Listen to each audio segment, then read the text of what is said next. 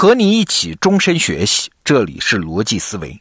这周啊，我们上线了一门新课，熊毅老师讲莎士比亚。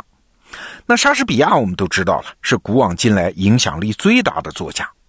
那他写的戏剧为什么那么受欢迎呢？更奇怪的是啊，为什么很多人明明已经知道了剧情，还要到剧院里去看他的戏呢？哎，今天的罗胖精选，我们就请熊毅老师来揭晓这个问题的答案。好，我们有请熊毅老师。你好，欢迎来到熊毅讲莎士比亚。很多时候，我们追一部电影或者是一个剧，是为了解开故事的悬念、人物命运的谜底。比如，二零一九年的《复仇者联盟》第四部公映之前，剧组花了很大功夫防止剧透。但是，《罗密欧与朱丽叶》这部剧，第一组人物和第一段台词是这么出场的。在常规演出里，最先登台的是一个小型合唱团，乐手演奏，歌手唱歌。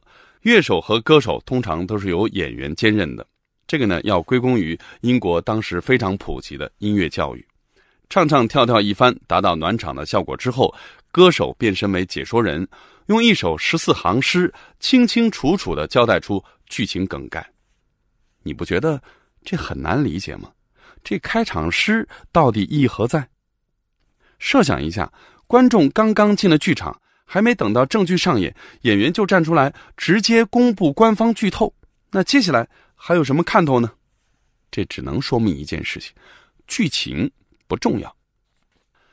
事实上，即便没有这首十四行诗的剧透，当时的伦敦观众对剧情也不算十分陌生，因为这个故事在欧洲流传已久，有过小说、诗歌等等各种改编版本，还被翻译成各种语言。完全不是莎士比亚的原创。莎士比亚既不是这个故事的原创者，甚至也不是第一个把它搬上舞台的人，但是这一切都不影响莎士比亚改编版在当时的走红。莎士比亚到底是靠什么把已经知道结局的观众留在剧院里的呢？他的戏剧并不靠情节取胜，靠的是台词的魅力。莎士比亚的台词功底无人能及。今天的我们已经被快节奏的剧集把口味养刁了，也许忍不下莎剧的剧情，不喜欢莎剧的人物，但莎剧的台词依然会打动人。今天也很难有人把台词写得比他更好，所以莎士比亚的不过时，就像李白和杜甫的不过时一样。看莎剧，如果只关注情节和人物而不在意台词的话，那还真是买椟还珠了。而且在莎士比亚的时代，剧院是一个毫无秩序的地方，观众呢经常高声喧哗，打群架的事情时有发生，还有妓女到处拉客。拉客这门生意之所以好做，是因为妓院呢就开在了剧院的旁边，反正呢大家都算娱乐产业，扎堆经营才能形成规模效应。即便是那些正经看戏的观众，也常常会和演员发生热情的互动，就像今天的小剧场演出一样。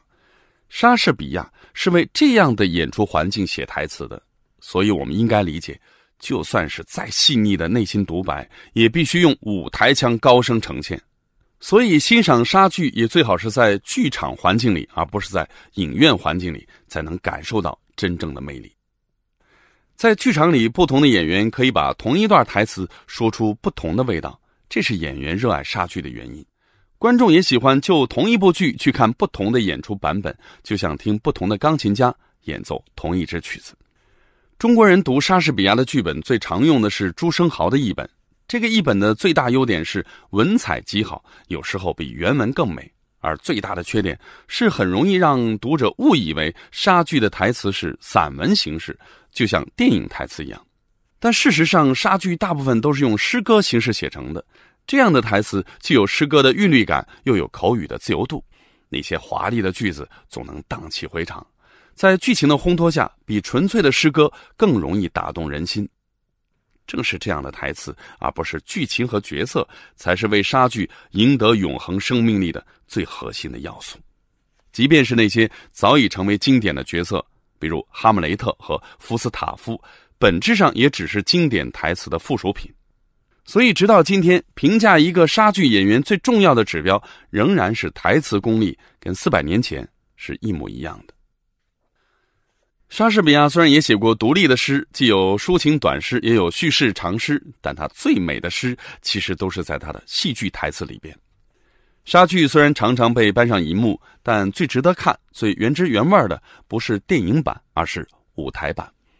二零一二年，BBC 配合伦敦奥运会推出了一个莎士比亚系列历史剧的电影版，合称《空王冠》。虽然有 BBC 的精良制作，但我觉得它真的很难看。最重要的原因就是演员在背台词的时候向电影腔妥协了。众所周知，电影是要生活化的，该低声细语的时候呢，就要低声细语，不用担心观众听不清。而舞台是远离生活的，几乎所有的台词都要用上夸张的舞台腔，否则观众呢就会听不清。不过，莎士比亚的剧本动不动就是几千行诗，《罗密欧与朱丽叶》在莎剧里虽然不算很长，但一般的演出长度也会有两个到两个半小时，比普通电影长多了。这样的话。即便所有的台词都是最美的诗，观众难道就不会审美疲劳吗？莎士比亚显然很明白这个道理，所以莎剧的台词，即便是《罗密欧与朱丽叶》这种才子佳人主题的悲剧的台词，也会掺杂很多搞笑的话。哪些话最容易搞笑呢？古今中外的标准非常的统一，就是黄段子。罗密欧的朋友和朱丽叶的奶妈都是很能讲黄段子的。莎剧台词以擅长运用双关语著称，而这些双关语多半都有色情意味，就连朱丽叶也难逃此劫。他那些深情款款的台词里，一些遣词造句很容易让观众产生色情联想，这是莎士比亚故意的。观众再一想到这些话出自一个情窦初开的小女生之口，小女生自己却还浑然不知，就更觉得滑稽可笑了。当时的英国人去看莎剧，很像今天的我们去看某些小剧场演出。大家呢最喜欢在各种三俗的段子里面爆发出小市民式的哄笑，而当时英国主流剧作家那些名校出身、受过正统古典学术训练的所谓大学才子派，就很瞧不起莎士比亚这个外省来的、学历低下的、很爱耍三俗段子的农村青年。我们今天之所以看不出莎剧的粗俗。一来是因为岁月的流金，二来呢是因为莎剧的经典中译本做过相当程度的进化处理。了解了莎士比亚戏剧台词的这些特点，我也挑选了《罗密欧与朱丽叶》里最经典的三段台词做个分析。要知道，今天的美剧里面时不时就会出现向莎翁致敬的台词，对我来说，发现这种关联是一件很隐秘的快乐。这也说明莎翁作品的生命力所在。《罗密欧与朱丽叶》最经典的台词出现在阳台相会的场景，先是朱丽叶的内心独白，这里选用朱生豪的译本，我把英文原版附在后边，你可以清楚的看到他的诗歌形式。罗密欧啊，罗密欧，为什么你偏偏是罗密欧呢？否认你的父亲，抛弃你的姓名吧。也许你不愿意这样做，那么，只要你宣誓做我的爱人，我也不愿再信凯布莱特了。罗密欧这时候正在楼下的花园里潜伏，听到这些话，犹豫着要不要出来和朱丽叶见面。朱丽叶毫无察觉，继续自言自语：“只有你的姓名，才是我的仇敌。你即使不信蒙太古。”仍旧是这样的一个你，你不信蒙太古又有什么关系呢？他又不是手，又不是脚，又不是手臂，又不是脸，又不是身体上任何其他的部分。换一个名字吧。姓名本来是没有意义的。我们叫做玫瑰的一种花，要是换了个名字，它的香味儿。还是同样的芬芳。这段台词既有文学之美，也有哲学之美。从恋爱少女的角度探究“我是谁”这个宏大命题，可以引发很多美妙的思考。但这个呢，还不是我最喜爱的台词。我最爱的一段在第三幕第二场，朱丽叶既兴奋又忐忑的在等待中自言自语，还不知道罗密欧已被流放。我只选这段台词的后半段。来吧，黑夜，来吧，罗密欧，来吧，你黑夜中的白昼，因为你将要睡在黑夜的翼上，比乌鸦背上的鲜血还要皎白。来吧，柔和的黑夜，来吧，可爱的黑颜的夜，把我的罗密欧给我。等他死了以后。你再把他带去，分散成无数的星星，把天空装饰的如此美丽，使全世界都恋爱着黑夜，不再崇拜炫目的太阳。我已经买下了一所恋爱的华厦，可是它还不曾属我所有。虽然我已经把自己出卖，可是还没有被买主领去。这日子长的，真叫人厌烦。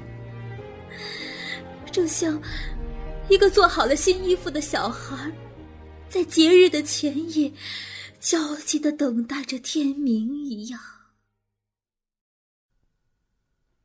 这一段如果直接读英文版，感觉还会更好，能读出非常优美的韵律感。但我之所以把它挑出来，还因为它特别能够体现莎士比亚的一大创作特点，那就是，即便在如此优美的本该属于偶像爱情剧女主角的台词里面，也偏要用。若有若无的双关语，让观众听出色情含义。莎剧有它很三俗的一面，也有极度华彩的一面。有时候两者还会合二为一，水乳交融。这真是大俗大雅的典范了。二零一三年的美剧《罪恶黑名单》里，女主角装死，他的一位好友在葬礼上截取了这段台词里的“等他死了以后”那几句为他送别，只是替换了一下人称代词。在葬礼的肃穆气氛里，没人听得出字里行间有什么色情暗示，只觉得是纯美的悼亡诗，催人泪下。最后，也是作为总结，我要跟你说的是一句京剧级别的台词：“疯狂的欢乐，总有疯狂的结局。”如果你看过 HBO 的热播剧《西部世界》，一定对这句话不陌生。事实上，这句话暗示出了全剧的基调。它的出处其实就在《罗密欧与朱丽叶》，那是第二幕第五场。劳伦斯神父刚刚为《罗密欧与朱丽叶》主持了秘密婚礼，有点心神不宁，感叹着说：“疯狂的欢乐总有疯狂的结局，在最得意的一刻突然毁灭，就像火和火药的亲吻。”抓住了这句话，其实就抓住了《罗密欧与朱丽叶》的全剧核心。好的，也给你留个小作业，你最喜欢的戏剧台词是什么？欢迎在留言区跟大家分享。好，内容听完了，我是罗胖。熊毅老师是莎士比亚的重度爱好者啊，这个话题你要是让他放开了讲，那一百讲也收不住啊。但是我们在请他做这门课的时候，就提了一个要求。叫做让我们的用户两小时就能搞懂莎士比亚啊，也就是说，他必须在十讲的篇幅内给我们的用户讲透莎士比亚戏剧的门道。所以啊，最终出来的这门课可以说是功力深厚啊。刚刚你肯定也领略到了，十分钟就能让我们对于一个思想传统的认识推进一大步。那好，现在你在得到首页搜索“莎士比亚”四个字，就可以看到熊毅讲莎士比亚这门课，推荐你加入学习。好，罗胖精选，咱们明天见。